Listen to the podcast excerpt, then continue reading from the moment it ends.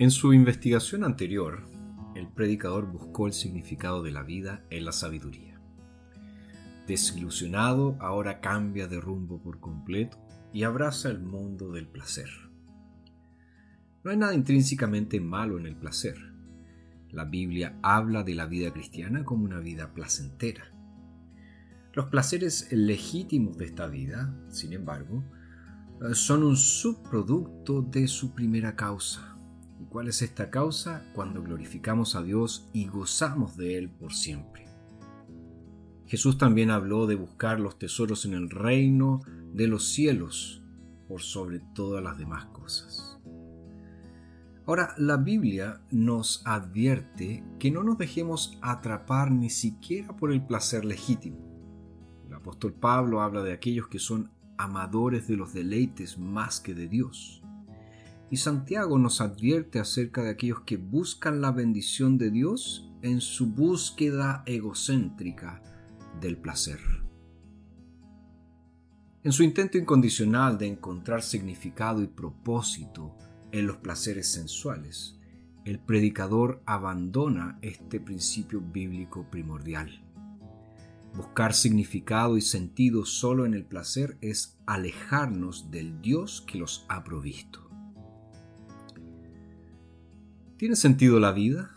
se preguntó el predicador.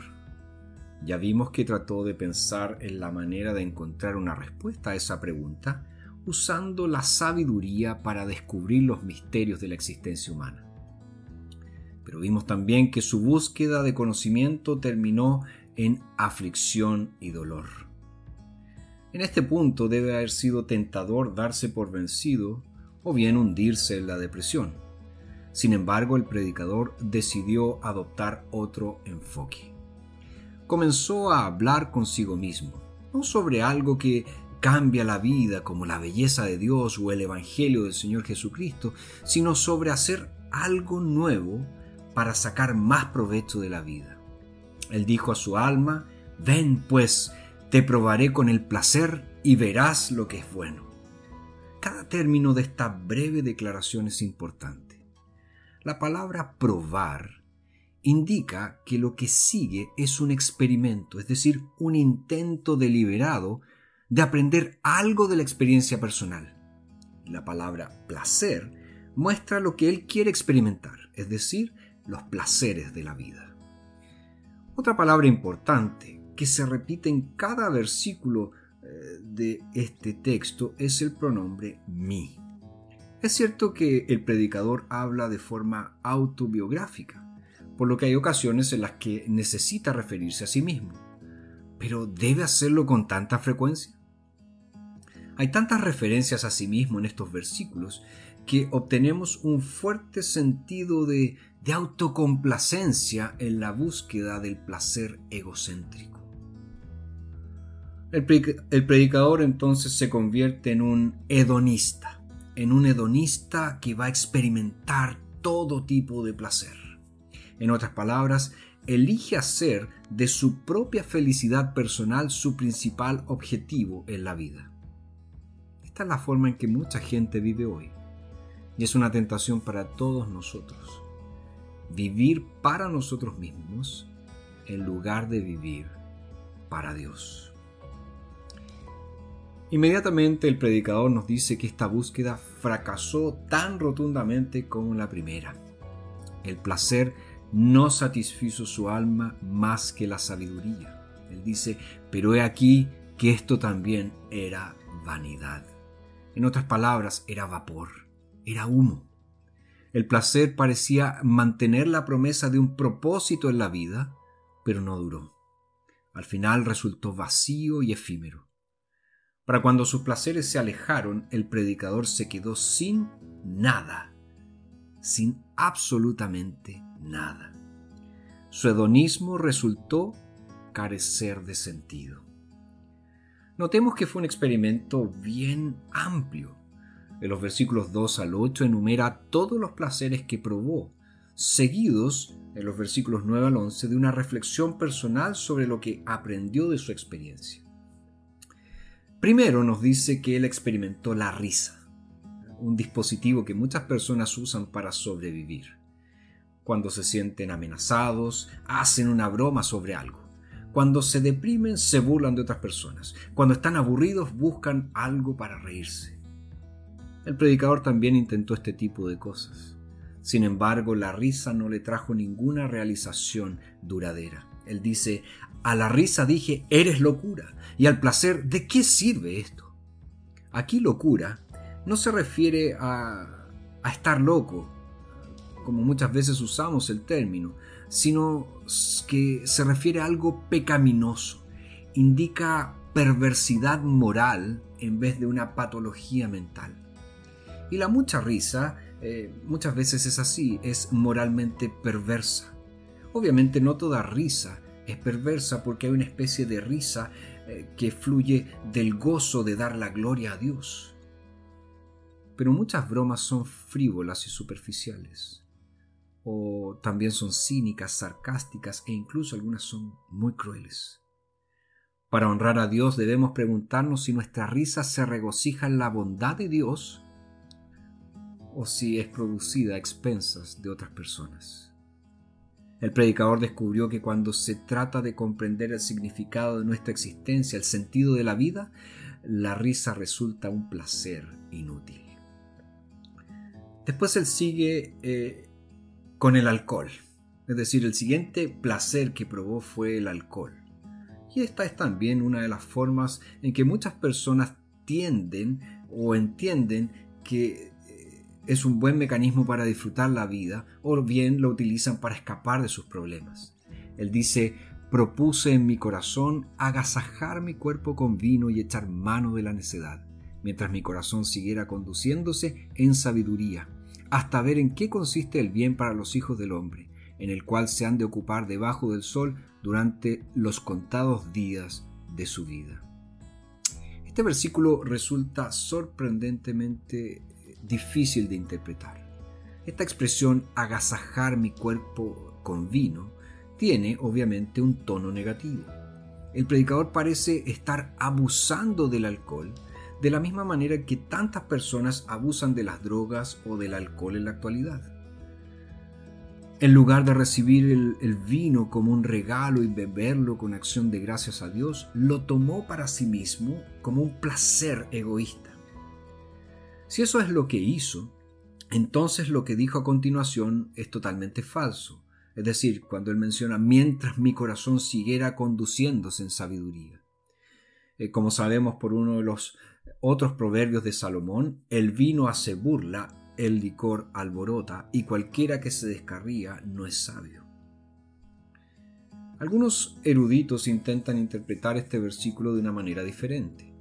Cuando el predicador dice que su corazón todavía lo estaba guiando con sabiduría, quiere decir que su cata de vinos eh, fue un experimento controlado. Es decir, él no se estaba entregando al libertinaje de los borrachos, sino que bebía con moderación y luego evaluaba con seriedad y con consideración su experiencia. No era un alcohólico, sino un conocedor del vino que hacía un uso prudente del vino ya sea que su beber vino se caracterizaba por la sofisticación de un catador o por la embriaguez de un borracho, eh, el predicador buscaba placer mientras aún tenía tiempo.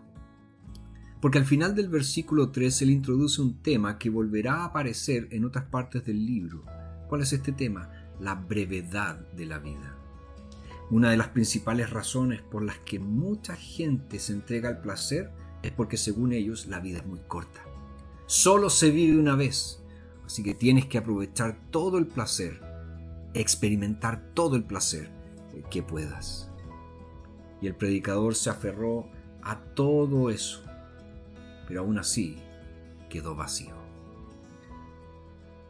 Además del vino y la risa, hay muchos otros placeres en la vida, y el predicador era lo suficientemente rico como para experimentarlos casi todos vivió el estilo de vida de los ricos y famosos. Construyó una hermosa casa y plantó muchas viñas. Nos dice, engrandecí mis obras, me edifiqué casas y planté viñas, me hice huertos y jardines y planté en ellos toda clase de árboles frutales. Me hice estanques de aguas para regar con ellas un bosque donde crecían crecieran perdón, los árboles. Ejerciendo una creatividad y una administración impresionantes, el predicador construyó mejores casas y grandes viñas. Era un arquitecto, un constructor, un diseñador. Diseñó y construyó mansiones de placer. Una vez más, esto nos recuerda a Salomón, quien pasó más de una década construyendo su palacio real a un gran costo. Salomón también era hábil en la viticultura, en la producción de vino. Nos dice que plantó muchas viñas y que presumiblemente eran necesarias para suministrar todas las uvas que iban a producir el vino que él experimentaría. También estuvo eh, involucrado en la horticultura, en la silvicultura, plantando flores y árboles frutales. Esta exuberante vegetación que plantó fue irrigada por embalses gigantescos que regaban su pequeño bosque. Fíjese, el predicador creó un pequeño mundo dentro del mundo. Su pequeño mundo multiforme, armonioso, exquisito. Podríamos decir un jardín del Edén secular, lleno de delicias, pero sin frutos prohibidos porque podía experimentar todo. El palacio del predicador fue el paraíso humano recuperado. Y todo era para él. La Biblia describe los proyectos de construcción y de jardinería del predicador como grandes obras, pero no eran obras públicas. Formaban parte de su residencia privada, de su palacio personal. Vivía a lo grande en el jardín de su placer personal. Pero eso no es todo. Además de sus proyectos de construcción, el predicador era muy rico porque él tenía muchas posesiones. Nos dice, adquirí siervos y siervas y tuve siervos nacidos en casa. También tuve mucho ganado, vacas y ovejas, más que todos los que fueron antes de mí en Jerusalén. Dado el alcance de sus proyectos de construcción y el tamaño de su propiedad, el predicador necesitaba una gran fuerza laboral para llevar a cabo su obra. Así que compró muchos esclavos y los esclavos que poseía dieron a luz muchos hijos que también pertenecían a la casa de su amo. Para alimentarlos a todos tuvo que mantener rebaños de ganado, de ovejas y de cabras. Vemos también que parte de su riqueza provenía de los impuestos sobre su propio pueblo y parte del tributo que le daban potencias extranjeras. Pero todo provenía de otra persona. Él dice, acumulé plata y oro para mí. Luego usó parte de este dinero para hacer una bella música. Me proveí, dice, de cantantes tanto hombres como mujeres. La música era un placer poco común en aquellos días, pero el predicador podía darse el lujo de llevarla a su propia casa, por lo que invitó coros enteros a cantar para su placer. El sexo es un placer eh, bien común, pero pocas personas lo han experimentado en una escala tan grande como Salomón. Aquí él habla de muchas concubinas, de que él iba de mujer tras mujer. Pero en Primero de Reyes 11 se nos dan las estadísticas. 700 mujeres, 300 concubinas. Es decir, tuvo más parejas sexuales de las que nadie podría imaginar. El placer sexual de este vasto harén fue la guinda de la torta de su pastel de placer. Vino, mujeres, música. El Salomón de Eclesiastés lo tenía todo.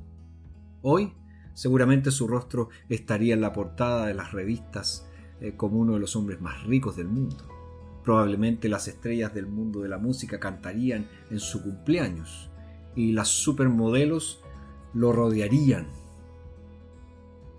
¿Te resulta difícil no envidiar a este hombre? ¿No te gustaría vivir como un rey? ¿Preferirías tener una casa más grande y bonita? ¿No te gustaría tener a alguien que hiciera todo el trabajo por ti? ¿O al menos que hiciera todo el trabajo que no te gusta hacer? Así es como el predicador resumió su experimento con el placer. Me engrandecí y acumulé más que todos los que fueron antes de mí en Jerusalén, y en todo esto mi sabiduría permaneció conmigo.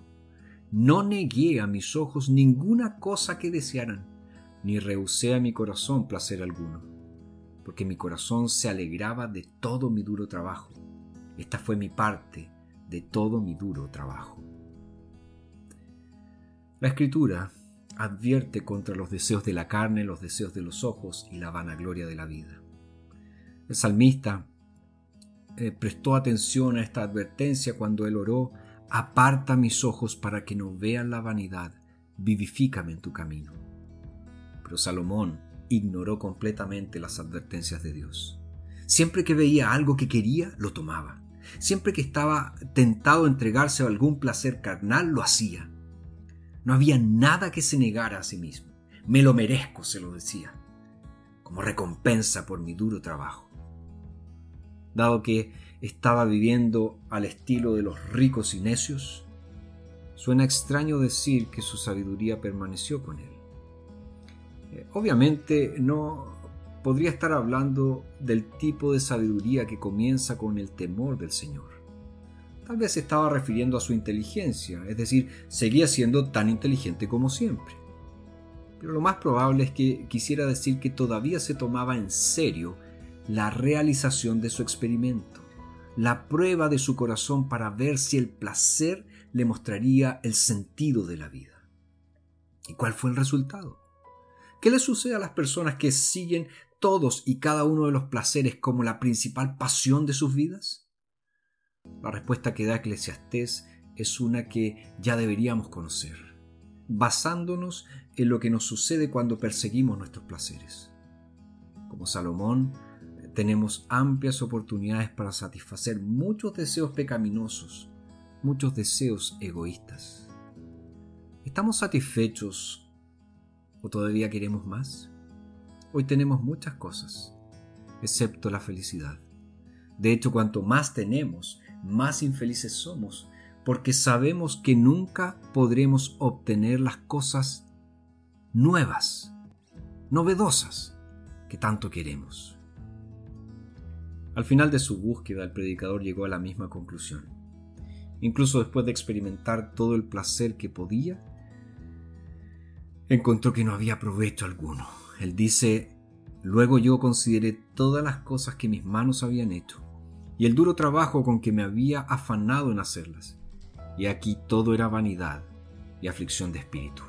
No había provecho alguno debajo del sol.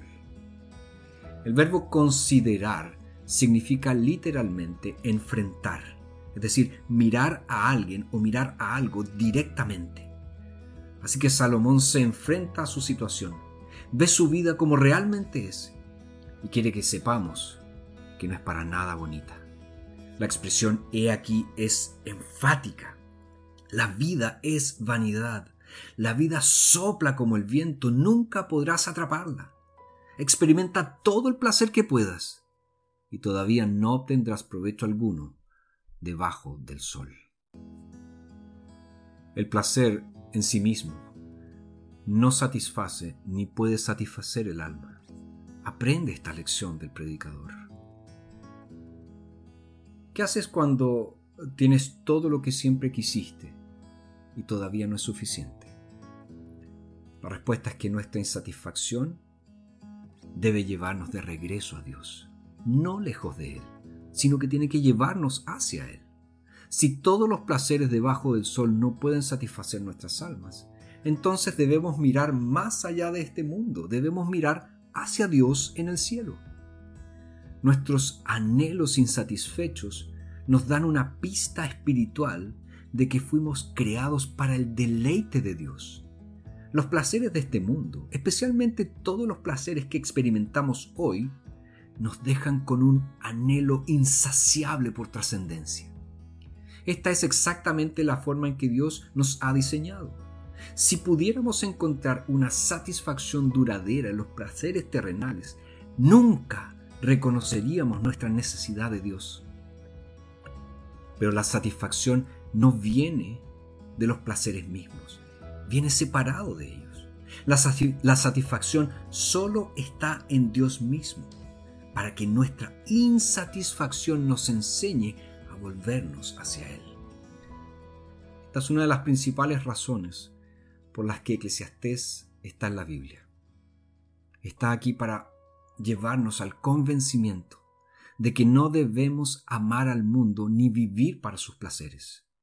Este mensaje no tiene la intención de desanimarnos o deprimirnos más de lo que ya estamos tal vez, sino llevarnos de regreso a Dios. Esto no es todo en la vida. También hay un Dios en el cielo que ha enviado a su Hijo para ser nuestro Salvador. Ese Hijo resistió los placeres de esta vida para cumplir los propósitos de Dios para nuestra salvación. Ahora el Cristo crucificado y resucitado se nos ofrece como fuente de toda satisfacción. ¿Has experimentado la satisfacción en Cristo?